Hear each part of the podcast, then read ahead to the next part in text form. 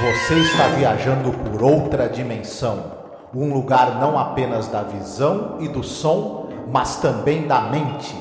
Uma jornada em uma terra maravilhosa, cujos limites são os da fantasia. Sua próxima parada, além da imaginação. Olá, ouvinte, seja bem-vindo a mais um episódio sobre a série clássica Além da Imaginação. Eu sou a Angélica. E eu sou o Marcos. Marcos, esse é o penúltimo episódio da série clássica The Twilight Zone. Sim, olha só que beleza, hein?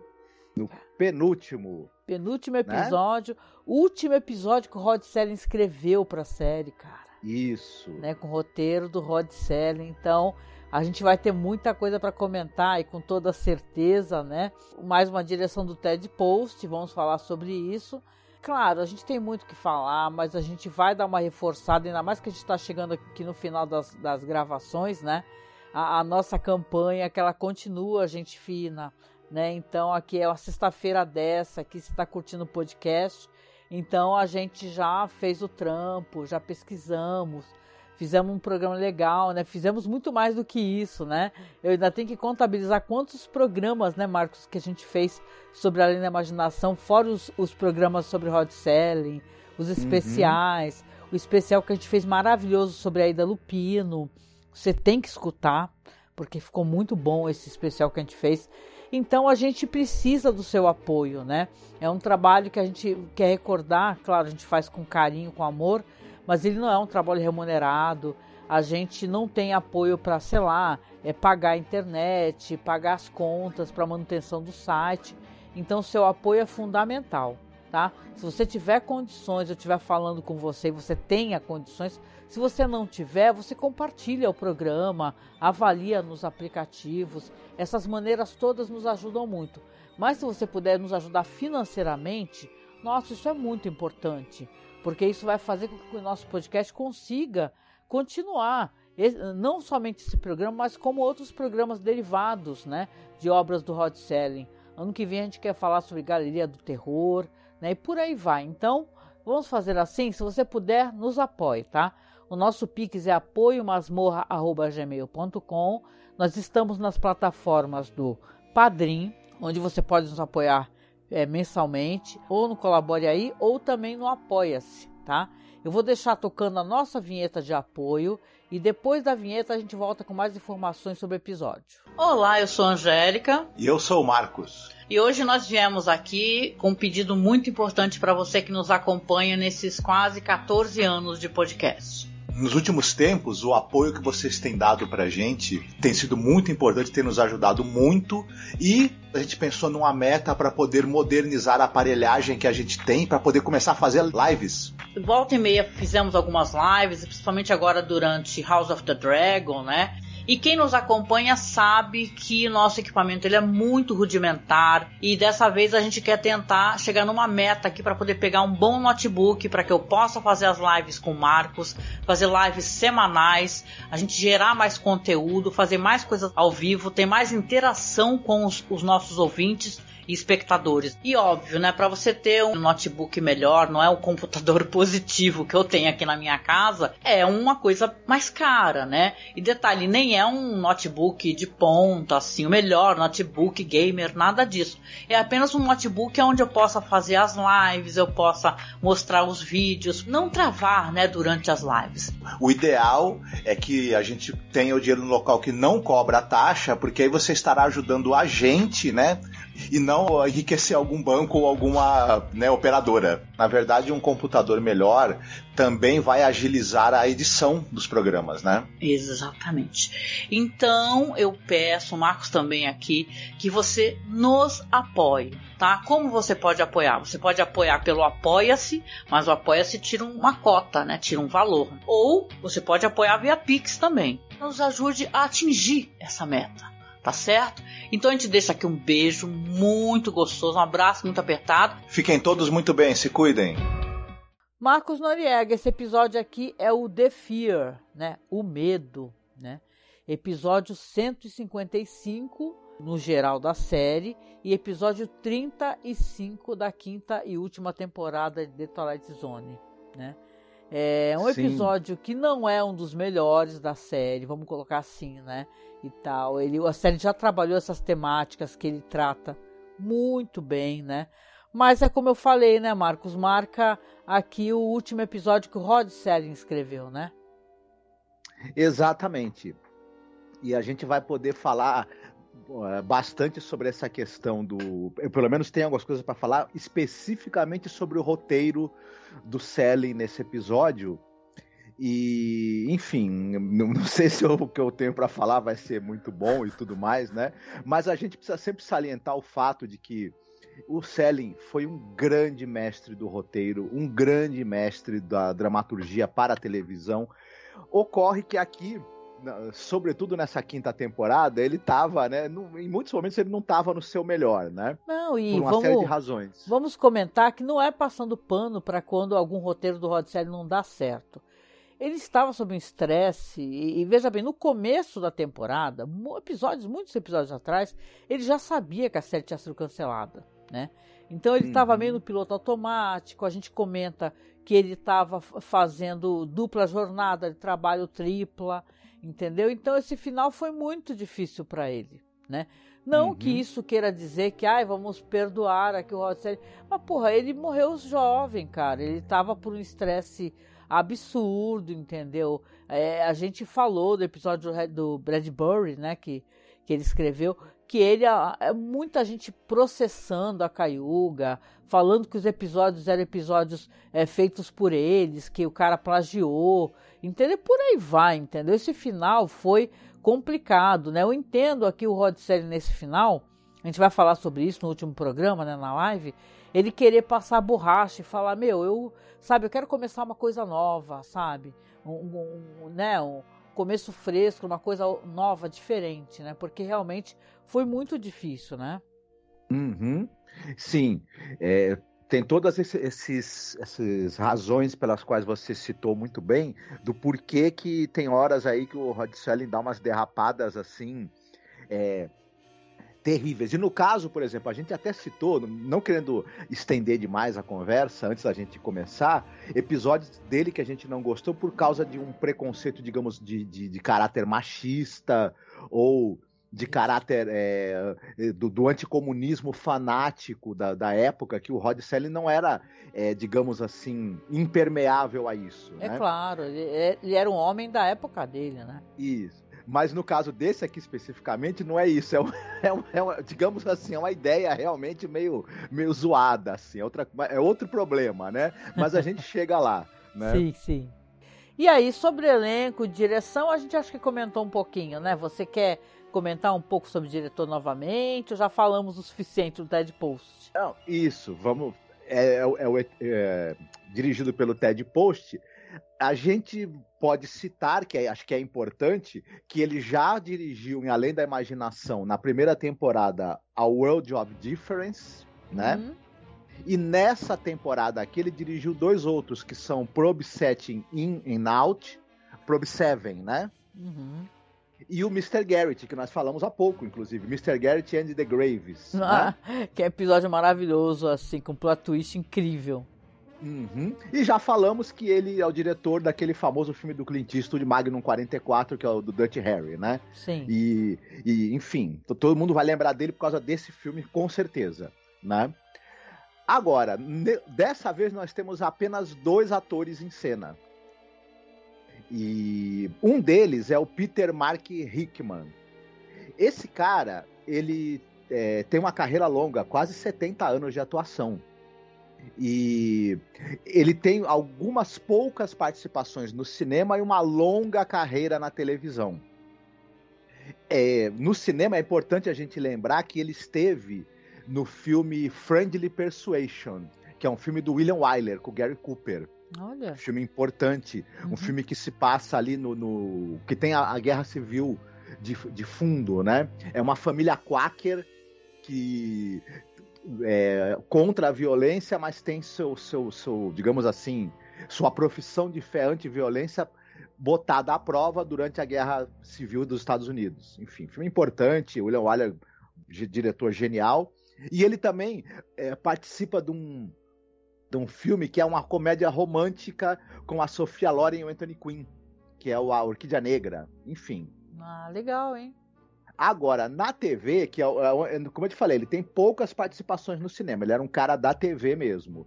Ele tá em coisas como Playhouse 90.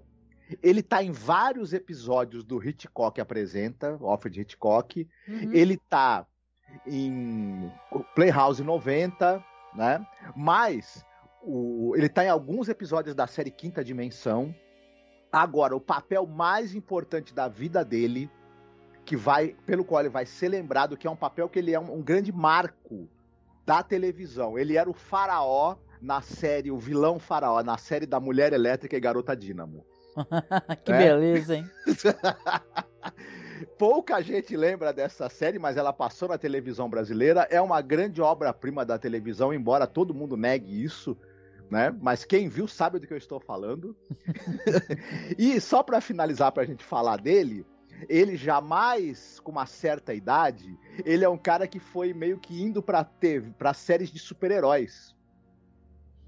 Ele tá na série do Monstro do Pântano, por exemplo, a série dos anos 90, que pouca gente viu, mas teve. Viu?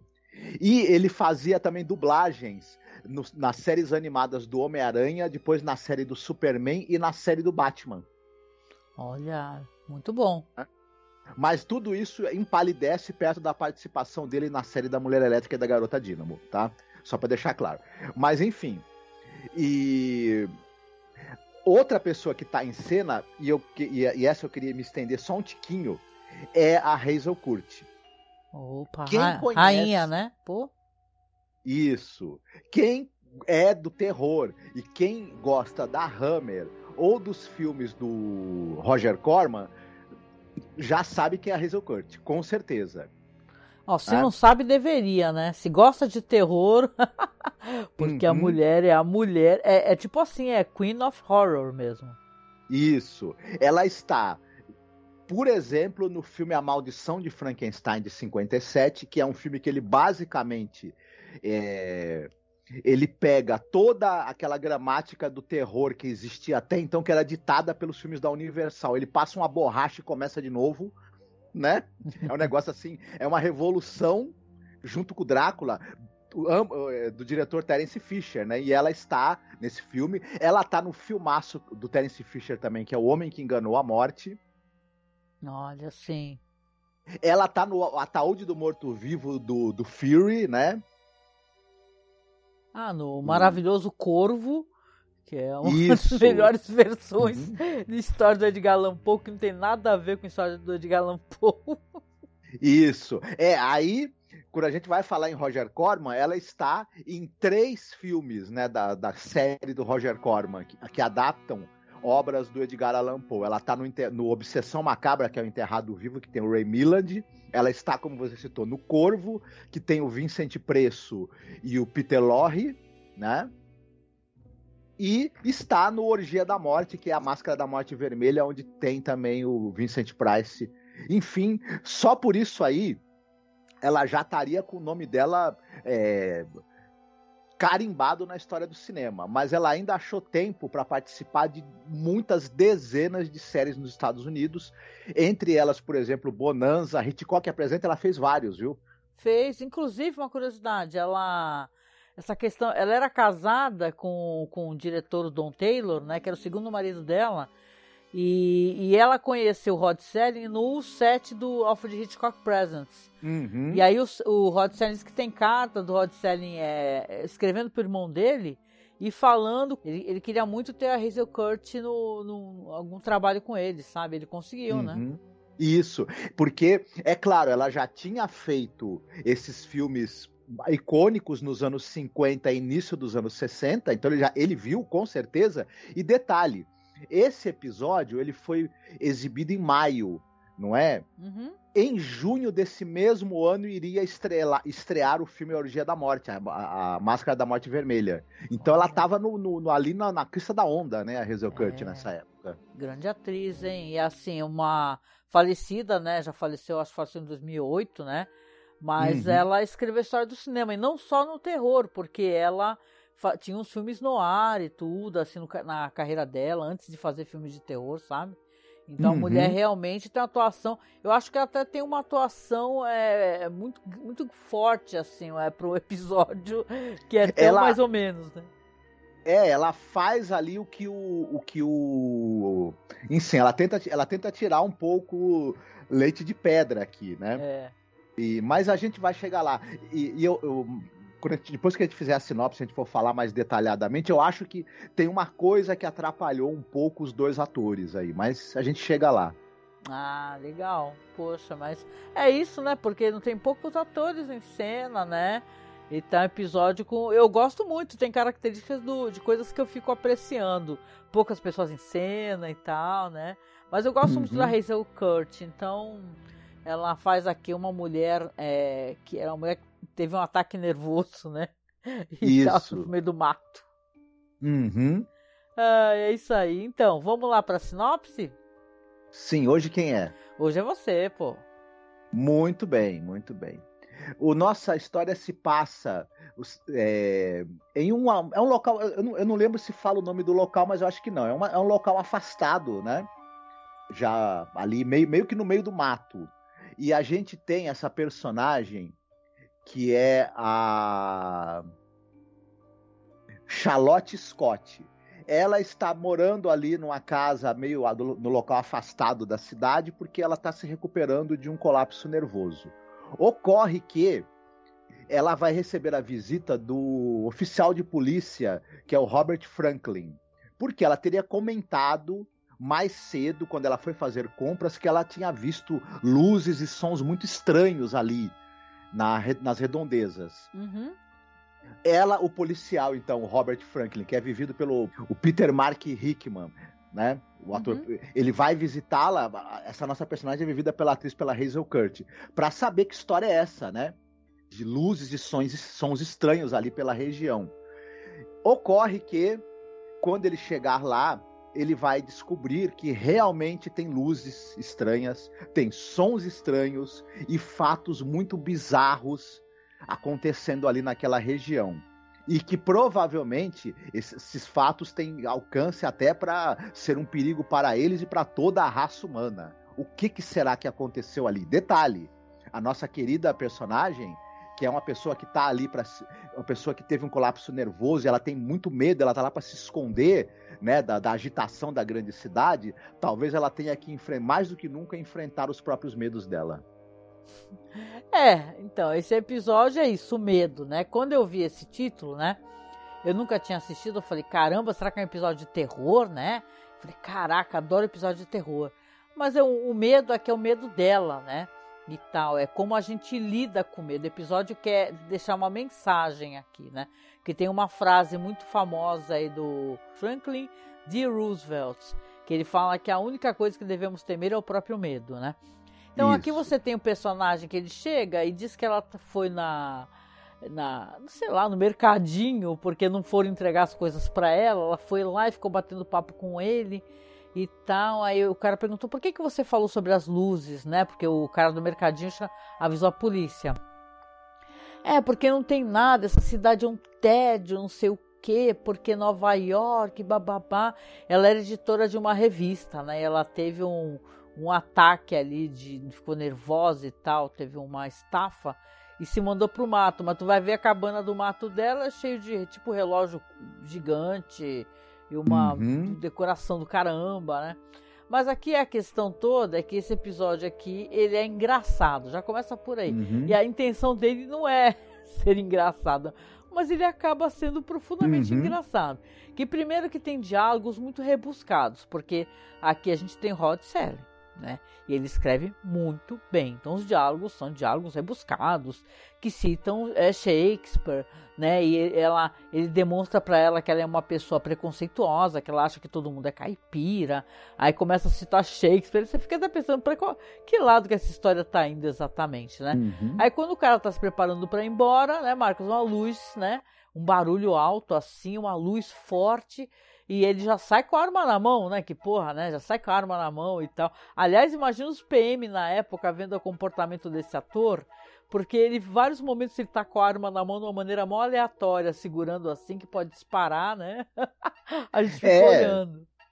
Esse, esse, personagem, né? Eu, eu, enfim, a primeira coisa que eu, eu vou, mas, mas antes disso, eu vou, eu, a primeira coisa que começou a me tirar um pouco da história já começa assim, por exemplo, ela é uma pessoa que tá lá porque ela, ela teve um ataque de pânico, teve um colapso nervoso.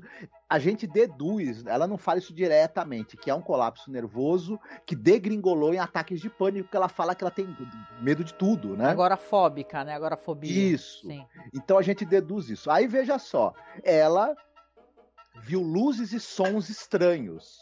E é uma pessoa que tá lá porque já estava querendo se esconder do, de todos os barulhos e sons e luzes da cidade, porque aquilo estava provocando é, é, ataques de medo, de pânico nela. Aí o que ela faz? Ela vai bater um papo alegremente sobre esses eventos estranhos com o cara da loja.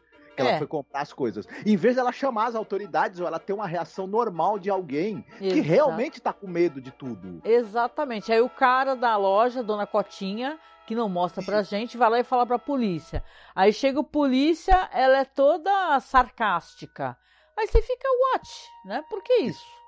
Aí o polícia vai lá verificar na casa. Porque veja bem, beleza, tá? Então eu vi uns sons, umas luzes. O cara não precisava ir na casa dela. Ele primeiro podia deduzir que, ah, ela viu qualquer coisa. Eu tenho mais o que fazer. Eu vou, eu vou lá.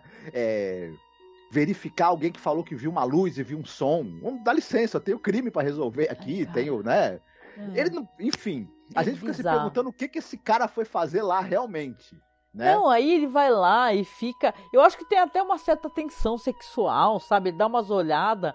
Tem uhum. alguém que uhum. tirou o print dele manjando a bunda dela, cara. E tal. Então... Sério, tem um print no uhum. vlog que eu tava vendo do cara dando a manjada na bunda dela, cara. Registraram isso. Então, assim, você vê aqui que o episódio aí fica naquele tralalá e ele. É, uhum. Ela, depois eles acabam até se entendendo, porque ela começa a, a, conversar com ele e no final de contas quando ele vai ver ali a luz, né? Ele vai lá fora para ver o que aconteceu. É, ele se surpreende porque o carro tá virado, né? O carro tá virado e tá uns barulhos e tudo. Tem um o momento... carro anda sozinho. O carro anda sozinho. O carro anda sozinho do nada. Isso, a primeira vez o carro anda sozinho. Depois, quando ele sai de novo, que tem uns barulhos, que ele até sobe no telhado com a arma na mão, segurando assim na escada, subindo no telhado, podia cair e disparar. Uhum. O carro tá com umas putas digitais enormes, assim, entendeu? Sacas gigantescas, Sim. como se tivesse uma mão gigante pego no carro, assim com a mão uhum. suja de branco. Isso. Aí eu te pergunto, não, isso tudo, olha, o negócio é tão, é tão difícil. eu, tô, eu fico, primeira coisa, né? E, e, eles tiveram uma ideia que era que, que acho eu, duas pessoas ali, é, é, o cara vai lá verificar, eles não vão cara um do outro logo, logo de cara, mas aos poucos a, o episódio iria tentando construir uma afinidade que ia se fazer entre eles e dando a entender que depois eles poderiam até ter um romance e que, enfim, né? Um interesse um pelo outro. Isso seria construído ao longo do episódio. Só que isso nunca funciona direito. Primeiro, os diálogos do Rod Selling, eles são empolados demais. Eles nunca soam naturais na, na, na voz desses dois personagens. Isso. Eles acabam atrapalhando esse, essa dinâmica que deveria acontecer, da gente perceber que eles não foram com a cara um do outro no início, mas depois começam a simpatizar um com o outro. E isso nunca me desceu, assim, eu nunca consegui acreditar nisso. É, é. Os atores estão meio que tentando brigar com, com, a, com, o fato dos diálogos serem muito empolados para colocar alguma verdade neles. Eu acho que mais ela, o, o, Peter Mark Hickman, ele logo percebeu que não, não ia dar certo. É, é ele tentar... meio que abraçou a zoeira, né? O... Ele abraçou a zoeira. Abraçou ela ainda tava lá falando, vou arrancar alguma verdade desse personagem aqui, não vai, coitada. Ela mas, tá super enfim. concentrada, ela tá atuando muito bem, assim, dentro do Sim. que ela é, consegue fazer, ela é uma ótima atriz, né? Ela tá atuando muito uhum. bem. O episódio, ele é uma tentativa, coisa que o Rod Serling já fez anteriormente, não tem problema fazer isso. Você reciclar um tema, né? Mas o jeito, os temas que a série já abordou, a série já entregou pra gente The Invaders, né? Isso. A gente vai chegar uhum. nesse ponto, por que, que eu menciono aqui The Invaders? Ou, ou então o outro que eu não gosto. Little é, People. Little People, é, é, The Fugitive, né? Então tem uhum. vários episódios que tem a questão do alienígena que são muito bem trabalhados, coisas que o Rod Serling adaptou de contos, ou então roteiros mesmo de outros, né, roteiristas, uhum. mas aqui é um episódio que ele acaba ficando hilário, entendeu? Porque as conclusões que eles vão chegando são maravilhosas. Quando ele vê o tamanho das digitais no carro, o carro virado assim com as digitais, né, no, ele fala: "Nossa, devem ser pessoas de uhum. pelo menos 150 metros de altura". Isso. É, é o, o, negócio já começa a ficar meio, meio difícil assim, porque porque olha só, o, as, as, essa imagem aí que ele vê que como se alguém tivesse segurado no carro e virado o carro. As raios das digitais é uma coisa que é tipo uma tinta branca que alguém fez imprimiu ali. E você nunca consegue acreditar que aquilo foi a digital de alguém, nem que fosse realmente uma mão gigante. Como é que ele calcula o tamanho da, do, do, do, de quem é que está 150 metros de altura? É, é difícil isso. É, é. Até porque ele é um péssimo Cê... CSA, hein, cara? Isso. E, e, e, não, e a gente precisa prestar atenção numa coisa, num, num, detalhe importante. Ficou as digitais ali, né? Quando aparecer essa criatura, tem um detalhe, né? Você vai, não, mas tu, já, tu, tá indo, tu tá indo pro final. Tudo Isso, bem. Sim. Mas depois eu vou chegar lá, nesse é. detalhe da, da, que, eu, que eu fiquei, olhei e falei, não dá. Mas enfim. Tá. Aí ele vem, calcula esse, esse tamanho que deve ser essa criatura. Mas o interessante o, o Angélica. É. é. que entre ele ver as luzes lá no céu, realmente, ver o barulho, ver o carro andando sozinho, virando. Depois disso, ele vai dormir lá, né? Porque. E eles dois vão dormir, porque eles. Não! Alguma coisa aqui que, que não explicada, que, que um fenômeno e que, e que consegue, né? É, fazer o meu carro virar sozinho, não vamos procurar as autoridades, vamos dormir. Aí ele acorda de manhã.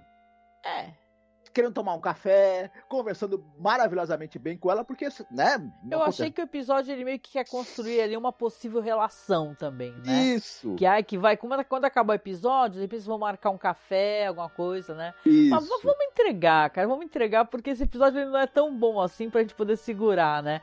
Porque a pessoa, espero que a pessoa que está acompanhando aqui o programa tenha assistido, gente, até porque a gente colocou no Telegram, tem no nosso canal do OK Ru, tem, saca, a gente disponibilizou. Esse episódio aqui, né, para contar o desfecho, é que nem você falou muito bem. Eles aí, o cara dorme, ela dorme no quarto, né? Ele dorme ali no sofá. É uma sala até muito confortável. E quando acorda, ela tá nervosa, ela tem esses cacuetes, né? Tem esse detalhe. A Rachel Kurt, ela fica mostrando ali que tá nervosa, bota a mão na boca, passa a mão no, na blusa, na colar e tal. Tá nervosa, tá nervosa. Uhum. E aí, quando eles acordam, assim, ela fala, ai, meu Deus, ele fala, vamos lá fora observar. Ele vai lá fora dar uns rolé, né?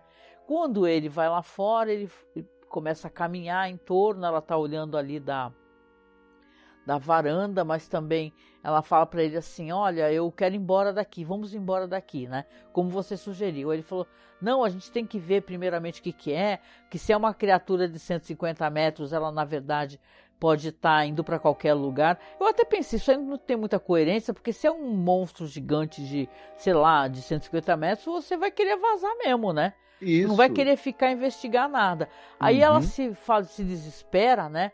E fala, ah, eu vou embora, eu vou embora de qualquer jeito e tal. Eles até encontram uma pegada gigante, tudo. Quando ela vê a pegada, ela até fica mais desesperada ainda e fala: Eu vou embora, você fica aí então que eu vou embora. E sai correndo, né? Só que ela sai correndo toda doida, cara. Ela sai correndo toda maluca e pega, dá uns rolé, cai no chão, rola e o caraco. E numa dessas de rolar ela e sentar e olhar, aí tem uma figura assim que a gente vê assim de costas, assim, as pernas gigante, uma figura enorme. né? Uhum. Que é uma figura tá, tá como se fosse aqueles astronauta, aquela roupa de astronauta, com um capacete gigante, com um duas, olho, né? Com as duas fosse... anteninhas e o um olho. É, um, tem um olho só. Não, e detalhe, tá de luva, né? Tá de luva, meu Deus. Aí ela olha e fala: Ah, meu Deus, meu Deus. Aí ele chega lá fala assim: e eles, não, meu. Eles ficam conversando pra caraca. A criatura tá lá parada, não faz absolutamente nada, mas tá olhando para eles. Aí eles ficam, é, mas nós temos que fazer alguma coisa, e agora? O que será esse monstro terrível? Ah, meu Deus, ela grita, faça alguma coisa, faça alguma coisa, e tem maior tralalá. Ficam conversando ali, adoidado, coisa que seria eu, se eu vejo um monstro gigante, eu saio correndo, né, porra? Sim. Eu ia falar, malandro, deixa eu pegar. Eu sempre falei pra tu, né? Eu falei pra tu, pô, se a pessoa tivesse uma bicicleta, né? Já tinha dado um. É, um é, você notou pista. que eles desviraram o carro, né? Isso. O monstro desvirou o carro. Ele viu que tinha aquelas impressões digitais gigantes no carro, etc. Ele, ele entrar no carro e ir embora com ela naquela hora, nem pensar, né? Não, ele achava que tinha que investigar mais alguma coisa, que na verdade Isso. a sociedade podia estar em perigo, eles tinham que Isso. investigar, chamar investigar as autoridades, de... fazer alguma coisa e tal. E, e eu... investigar de carro, não. Não pode. É, não, aí ele pega, bicho, e começa a dar tiro. Isso. Começa a dar tiro na criatura, né? Isso, é... a criatura que até então não fez nenhum movimento é... violento em relação a eles e tem. Ela tem 150 metros, mas ela tá do lado de uma árvore que Nossa. deve ter uns 8, 9 metros, né? E, se e... ela tiver 8, 9 metros, né? se ela tiver. Porque tem a questão então, da é... perspectiva que eles usam isso, né? Tem aquela hum. sobreposição meio chaves, né? Meio chapolim. Uhum. Aí, é assim, ele atira, pá, pá, pá, atirando, atirando. Aí a criatura começa a murchar. Aí eu falei, caraca, o que, que é isso? É o boneco do Moro, né? Do, do da, da é o, era um boneco mamulengo. Mamulengo inflável? Eu, sabe o que, que eu achei que ia acontecer? Sério.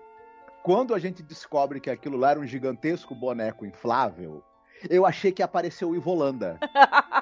falando que era pegadinha do Silvio Santos. Não é possível. Eu falei, não, não. Cara, gente, eu, não faça ó, isso. Ó, se é pra ter qualquer plot twist, isso daí eu acho que veio mal é, cara. Porque você não espera, só que é um péssimo não, plot twist. Isso é só ridículo. Isso, não, isso é só ridículo, mais nada. E, só, e piora, viu? Porque vai não, piorar. A criatura vai murchando, murchando, e eu já tava aqui em casa rachando. Eu não acredito, que absurdo isso. Aí eles saem debaixo daquela, daquele monte de tecido, né? E fala assim, quando eles saem, ela olha, ele olha, meu Deus, o que, que era isso? Era um balão? Né? O que, que é isso? O que, que é isso? Aí eles vão dar uns passinhos assim, daqui a pouco encontram o quê? Uma navezinha. Uma isso. navezinha que vamos colocar aqui, que é de novo aparato do Planeta Proibido, né? do filme Planeta Proibido, uhum. né? E tá, já foi utilizada muitas vezes essa navezinha. Aí eles estão, olham assim pelo buraquinho e tem dois alienígenas Chipmunk, com voz de Chipmunk, né? Uhum. De Alvin e os Esquilos. Fala aí, deu tudo errado o nosso plano. Nós tentamos enganá-los, pintamos o carro, fizemos o balão, só que Meu os Deus humanos nos descobriram. Vamos ter que voltar, bater em retirada. Cara, se é pra ter qualquer tensão, é uma parada muito hilária, muito hilária. Uhum. Eu sei que as pessoas gostam, sou icônico. Essa imagem do, da figura e tal é super reproduzida, uhum. ela é icônica, mas é um episódio hilário. Ele, tem, ele tem muitos erros assim na, na maneira como eles fazem o episódio, como foi elaborado, como sabe? é uhum. muito uhum. Inverossímil. Porque olha só, se a gente pensar a ideia básica, ela é muito legal. A ideia de que você está tendo uma, uma invasão alienígena, né? Uhum. E que eles usam alguma espécie de, de engodo, né? Uma, uma ilusão que vai fazer as pessoas ficarem com medo deles e isso diminui a possibilidade das pessoas reagirem, se protegerem da invasão. Ao mesmo tempo, você tem uma personagem que ela tem que enfrentar os medos dela.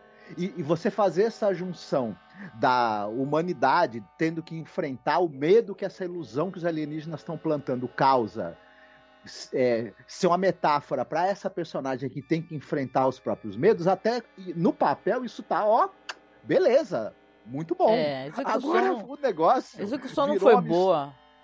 Virou uma mistura de episódio do Chaves com pegadinha do, do, do Silvio Santos do Ivolanda. Nossa. Aí não dá. Esse final eu... é de. Ó, e a nave vai embora, e é isso, cara.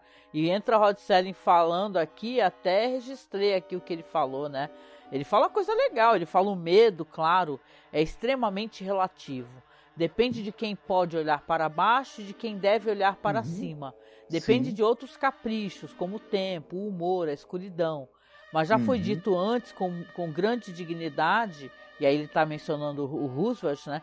Que a pior coisa que existe para temer é o próprio medo. O conto uhum. de terror de hoje à noite é sobre pessoas minúsculas na zona do crepúsculo. E ele está mencionando os aliens, né?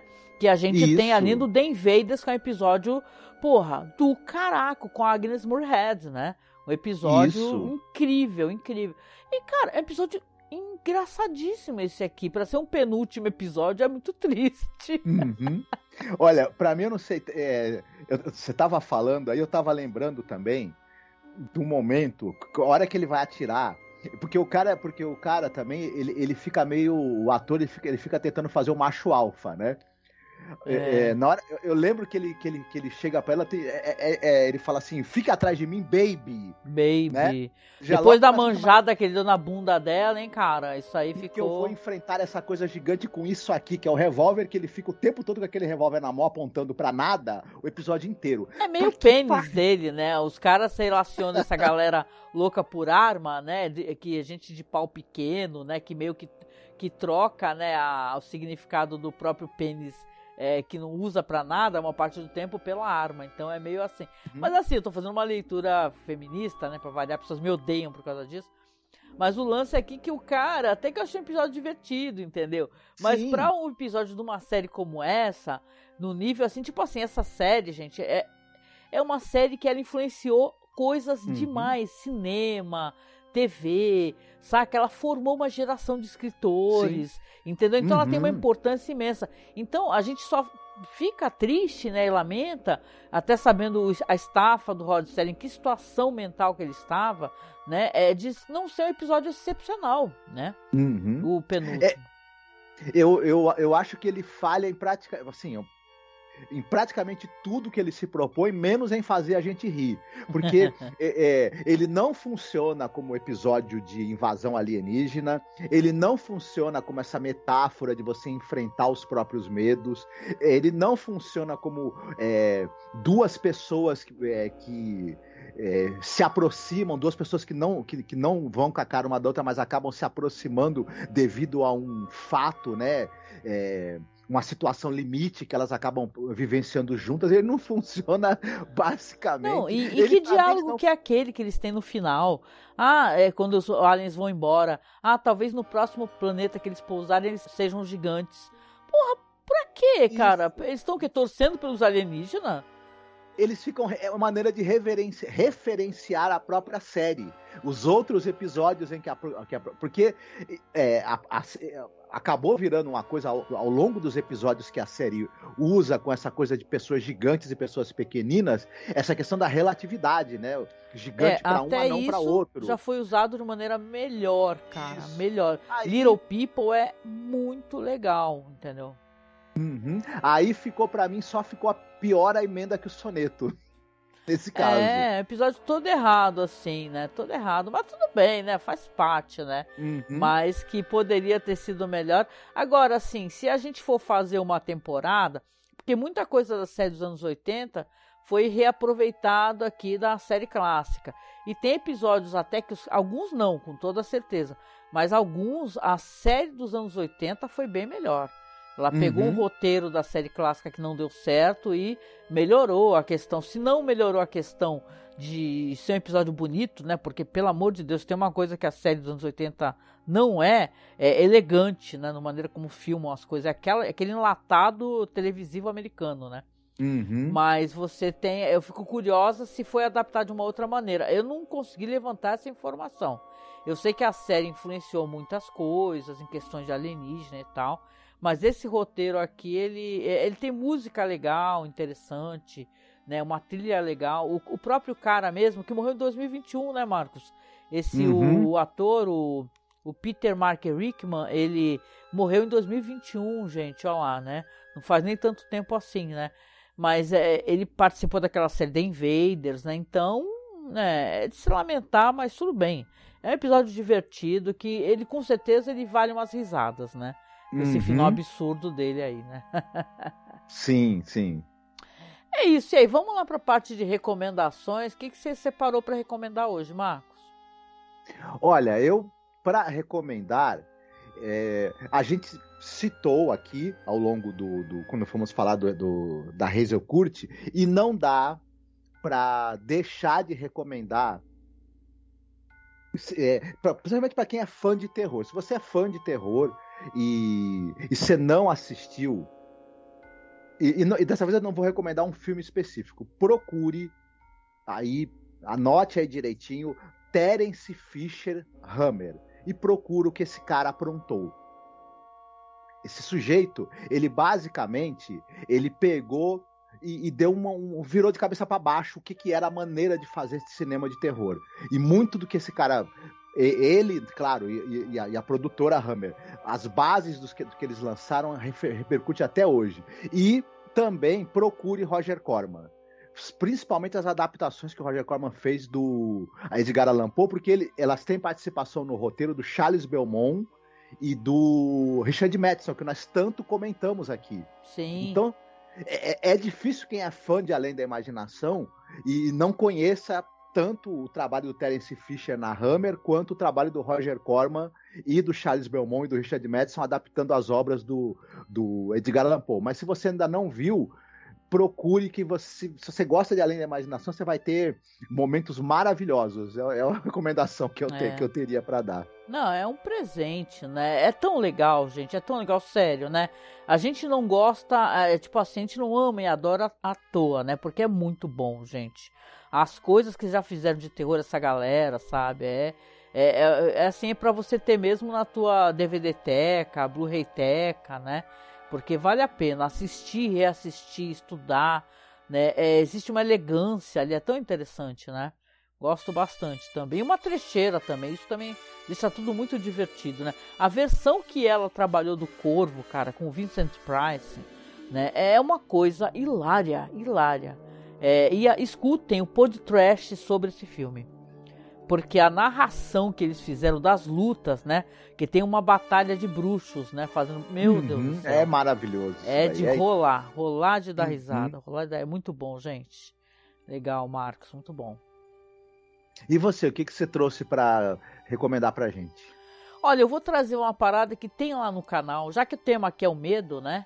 E tal, eu vou pegar justamente uma série que referencia essa fala, né? Que o Rod Serling mencionou do Roosevelt, né? Que é a única coisa que devemos ter medo é o próprio medo, né? E tal. E tem aquela série Fear Itself, né? Que é uma série que ela é de 2008, né?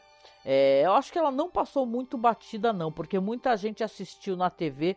Eu lembro que passava, não sei se era no SBT e tal. Uhum. O SBT passou umas séries legais, né? Night Visions, né, e tal. Sim. E é- eu lembro que a Fear Itself tem muitos, é mesmo esquema de Masters of Horror, né? Uhum. É Que é- outra cria do Mick Garris, não é? Isso, porque o Masters of Horror também é o Mick Garris fazendo aquela junção de muitos diretores de terror fa- famosos, fantásticos, e cada um dirigindo uma história, né? E aqui em Fear Itself é a mesma coisa, né? Você tem aqui, é, saiu depois de Master of Horror, e tem muita gente legal aqui trabalhando. Tem o Stuart Gordon, Brad Anderson, John Landis, e por aí vai. Tem um longo é, uma longa galeria de diretores e também de atores e atrizes. Por exemplo, você vai ver a Elizabeth Moss, que é Uhum. famosíssima hoje em dia, né? Que fez The Handmaid's Tale e tal, mas aqui você tem ela em começo de carreira, fazendo um episódio aqui que é que é o Iter, né? Episódio terrível, né? Ela é uma policial. Então tem episódios muito divertidos. Claro que como é uma antologia, eu adoro antologias. Você assiste um episódio, não deu lá muito certo, são coisas fechadinhas, né? Histórias Uhum. fechadas, mas aí o outro é super legal. Então eu lembro que, inclusive, tu vai lembrar também que no Fear Itself tem um episódio fantástico que é do Vendigo, né? Do cara que Sim. volta pra casa. E tu sabia que esse cara que faz o Vendigo, o pai, que volta da, da, da caça, né? E, e ele tava, ficou volta louco, tocado pelo Vendigo, é o Doug Jones né? Aquele uhum. ator maravilhoso que a gente conhece de trocentos papéis, onde ele tá todo maquiado, né? E tal. Aqui ele tá fazendo um papel uhum. que ele não uhum. está maquiado, né? Então é, olha, é uma série ótima. E tem todo, ó, eu coloquei todos os episódios lá no nosso canal do OKRU, tá? Então se você tá aqui no site, espero que você venha aqui pro site para navegar, é masmorracine.com.br, você vai ver assim, ó, Cineclube da Masmorra, assim o banner amarelinho com um monte de fita de VHS e tá lá embaixo, OK, que é o OKRU. Tu clica no banner que aí você vai ver o que que a gente tem lá. Você vai ver Masters of Horror, você vai ver Fear Itself, tudo legendado. Então dá uma acessada lá que vocês vão gostar, gente. É muito legal. Né? Eu sei que você gosta também, né, Marcos, do Fear Itself. Eu gosto e eu, eu acho que o Mick Garris, ele é um cara que ele fez umas coisas muito bacanas nessa coisa do terror na televisão, né? É. E, e acho também que ele acabou dando pontapé, porque hoje, depois dos projetos dele, ele também adaptou coisas do Stephen King, né? Nossa, e, sim. Que aí eu não acho nem que sejam tão boas assim, no caso, né? As, produções dele adaptando o King. Mas de qualquer maneira, é, eu, eu acho que ele acabou ajudando a dar o, o, o pontapé para que hoje você tem bastante produções de, de, horror na TV americana. E acho que um pouco se deve a, ao fato dele ter trazido um pouco esse gênero de volta para a TV. É, com Não, bem, de maneira bem sucedida, né? O, o ele, é um, ele é um roteirista muito competente. Eu acho que ele é mais um roteirista legal, porque ele está inserido em coisas importantes. Pocos Pocos é dele, o roteiro. Hum. Né? O Sonâmbulos, ele dirige. Essa história eu acho maravilhosa, que, é, que são aqueles é, vampiros que tem medo de gato, saca? Uhum. Tem muita coisa, sabe, que ele está envolvido, ou seja no roteiro, ou seja na direção. Então, sim, ele tem coisas que não deram lá muito certo e tal, mas eu acho que ele tem uma parada muito legal que ele faz isso até hoje, gente. Para quem é, entende inglês, ele tem um podcast, é, que eu acho que é o Post-Mortem, o nome do podcast dele, que é maravilhoso, entrevistando os diretores, gente. Então ele é um grande agregador de pessoas, sabe? Então você uhum. vê que ele consegue fazer coisas maravilhosas e tal, devido a esse conhecimento que ele mesmo fala que tem dele sempre ter sido ter tido muita capilaridade, sabe, nesse meio artístico uhum. e fazendo amizades e fazendo contatos e juntando pessoas e isso faz com que o Mick Garris seja um cara muito relevante, né, para a indústria cinematográfica, para quem é o fã de terror, né, porque uhum. ele é alguém que está até hoje, né, incentivando, uhum. produzindo. Sim. Pô, isso é muito legal. Esteve no Brasil, vamos lembrar, né? Quando teve uhum. aquela feira lá de terror e tal, festival, que eu nem fui porque era super cara, gente. E tal. Eu nunca consegui ir pelo site, né? Assim, com crachá, tipo, porque nem o pessoal vai uhum. como jornalista, né? Para fazer cobertura, mas ele é um cara muito legal mesmo. E eu gosto muito dele, assim, numa boa. E só pelo cara ter feito, né? E claro que ele fez muito mais que isso. Mas fez é, Masters of Horror ele fez Fear Itself, fez esses filmes todos, o cara tá escrito uhum. na história do cinema, né, meu? Sim, eu achei legal tu falar da capilaridade, porque realmente ele, é, ele é um cara que você, você tem programas de entrevistas e de documentários sobre terror, e você vê que ele conhece todo mundo, né? E tal, Uma ele tá figuraça, sempre... né? Conhece todo mundo, Isso. tem amizade com os caras, né? Uhum. E é, você vê que é aquele tipo de pessoa que ele meio que faz as coisas acontecerem, né? Enquanto roteirista e produtor. É legal ter, é. ter alguém assim, atividade, S né? Sabe quem eu vejo que é assim também? O Mark Gates, né? Que tem essas figuras assim. O Mark Gates, para quem não sabe, ele é um roteirista muito famoso, só que aí é do Reino Unido, tá? Ele é um roteirista famoso, ele está sempre envolvido nessas histórias de pesquisa sobre escritores de terror, né? Um grande fã de terror. Tem, eu tenho até lá no site um, uma série de documentários que ele tem sobre o gênero, né? Visitando os gêneros, analisando e pesquisando. Eu acho que o Mark Gates é um cara estilo o Mick Garris, sabe? Que ele também pesquisa, incentiva, produz saca, roteiriza, então é, é, muito legal. É o tipo de pessoa que eu acho interessante, sabe? Que faz, como você falou, as coisas acontecerem, né? Legal. Uhum. There is a fifth dimension.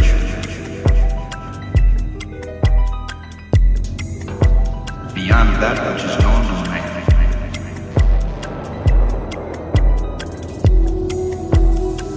It is a dimension vast as space and as tight as infinity.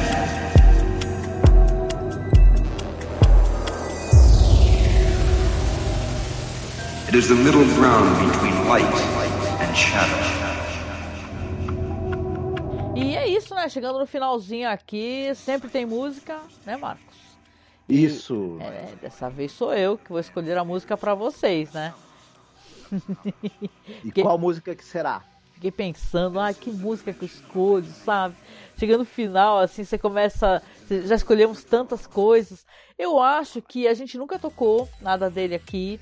E eu acho que essa música tem tudo a ver com o tema que é terror, medo, que inspira medo, né? Faz uma própria brincadeira com o gênero do cinema. E eu gosto dessa música, eu lembro, eu não falei o nome dela ainda, né? Mas eu lembro o evento que foi, porque antigamente, né, nós somos pessoas com mais de 50, ah, os clipes não é, não tinha programas de clipes, né? Depois começou a ter videoclipe, né, e tal. Hoje em dia tem clipe em tudo que é lugar. Meu filho veio falar para mim, quem é que assiste clipe hoje em dia? eu até achei engraçado, falei, caceta, que porra, eu assisto. Mas eu o, também. Eu também. Mas o, o, o thriller do Michael Jackson, que é a minha escolha, quando é, teve o lançamento né, de, desse clipe, passou no Fantástico. Eu lembro claramente ter assistido com a família toda, todo mundo na sala, assistindo Fantástico, e aí passa a trilha do Michael Jackson, né, o famoso thriller do Michael Jackson, que tem aquela risada, aquelas falas do Vincent Price, né?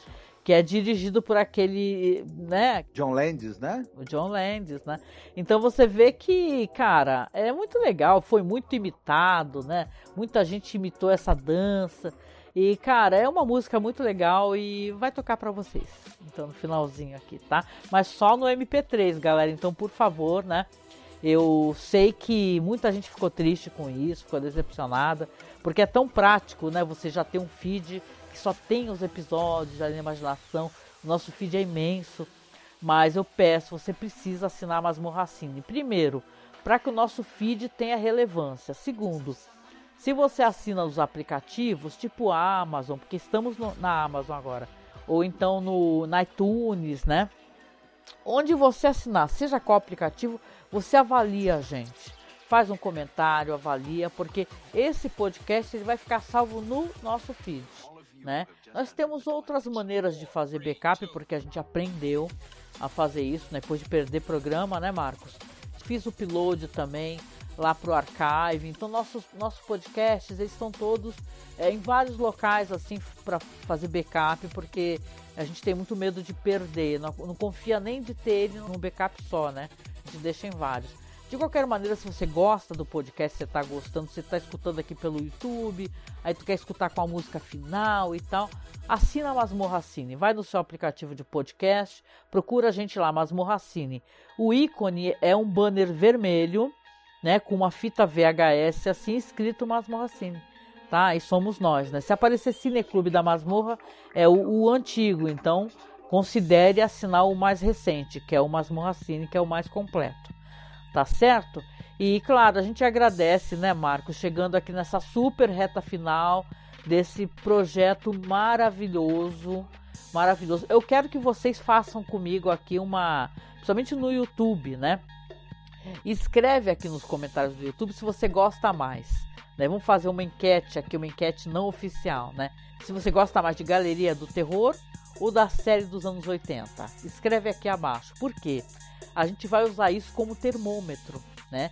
A gente ano que vem quer começar, né, Marcos, a, a fazer um novo projeto que tem a assinatura do Rod Selling, mas eu, Angélica, eu tenho mais simpatia para falar sobre Galeria do Terror, né? Porque tem o Rod Selling apresentando, tem características que só ele tem, né? Mas tem gente que gosta muito da série dos anos 80, acha ela muito mais é, audaciosa, muito mais engraçada, coisa que eu também não desgosto. Eu gosto da série dos anos 80. Mas eu quero que você comente aqui embaixo para mim, se você está escutando, se você gosta mais de Galeria do Terror, do Rod Serling, ou das, da primeira é, readaptação, vamos colocar assim, de, de Além da Imaginação dos anos 80. Tá? Escreve aqui abaixo, né, Marcos? Sim, queremos saber o que, que você, né? O que, que você acha? É, o que, que você gosta mais, o que, que você prefere, né? Enfim. Né? Exatamente. E muito obrigada por estar com a gente aqui, reforçando, tá? Por favor, participe da nossa campanha de apoio. para que consigamos é, terminar de comprar essas peças aí que falta falta placa de vídeo, falta comprar mais algumas coisinhas. Estamos é, reaproveitando peças do computador antigo, né, para poder fazer esse funcionar. E está funcionando, tanto que eu estou aparecendo nas lives lá da Twitch, né, na segunda-feira e na quarta, eu e você, né, nós estamos aparecendo com vídeo, finalmente, né, porque a gente não conseguia, travava tudo, dava um, um pau, aí um problema, né, então a gente precisa do seu apoio, tá? É só você tentar, se você pode, se tiver condições, seja um apoiador mensal, tá? Tem várias plataformas, você pode apo apoiar com 5, 10 reais por mês, não vai pesar para você e vai nos ajudar muito, tá? Nós temos no Padrinho, onde você pode ser nosso padrinho ou madrinha, no Apoia-se, que é uma meta mensal que a gente nunca consegue atingir, e também tem no Colabore aí, tá? E se você não quiser, não puder fazer um apoio mensal, a gente tem o nosso Pix, tá? O nosso Pix é apoiomasmorra.gmail.com. O dinheiro vai para uma conta na Caixa Econômica Federal, onde a gente está juntando a grana das peças, tá? Muito obrigada para você que já está nos apoiando, que fez Pix para gente. Você tem toda a nossa gratidão, tá? E a gente vai ter mais um programa então. E depois vai ser a live onde a gente vai fazer o sorteio, vai fazer um top 20 e tal. E vamos fazer na Twitch e aqui no YouTube. Então eu peço para você que está nos acompanhando que você me siga lá na Twitch também, né? que na Twitch dá para poder passar o seu seu recado, né, o seu, seu comentário e tudo. Então eu tô lá na Twitch como Angel Masmorra e no YouTube você sabe, né? Se você estiver vendo por aqui no YouTube é só assinar, se inscrever no Masmorracine, tá bom? Então com isso eu deixo um abraço bem gostoso para vocês. Cuidado, cuidado com a questão do medo, né, Marcos, né? Tenha medo do próprio medo. Sim, sim. Enfrente os seus medos, mas é, sem exageros, porque tá cheio de gente aí que, que acha que tu não tem que ter medo de nada e não, não é bem assim também, né? Medo, tu... horror e desespero, que nem fala o pessoal é. do podcast. é isso, gente. Um beijão para vocês. Até mais. Fiquem bem, se cuidem. Tchau, tchau. Tchau.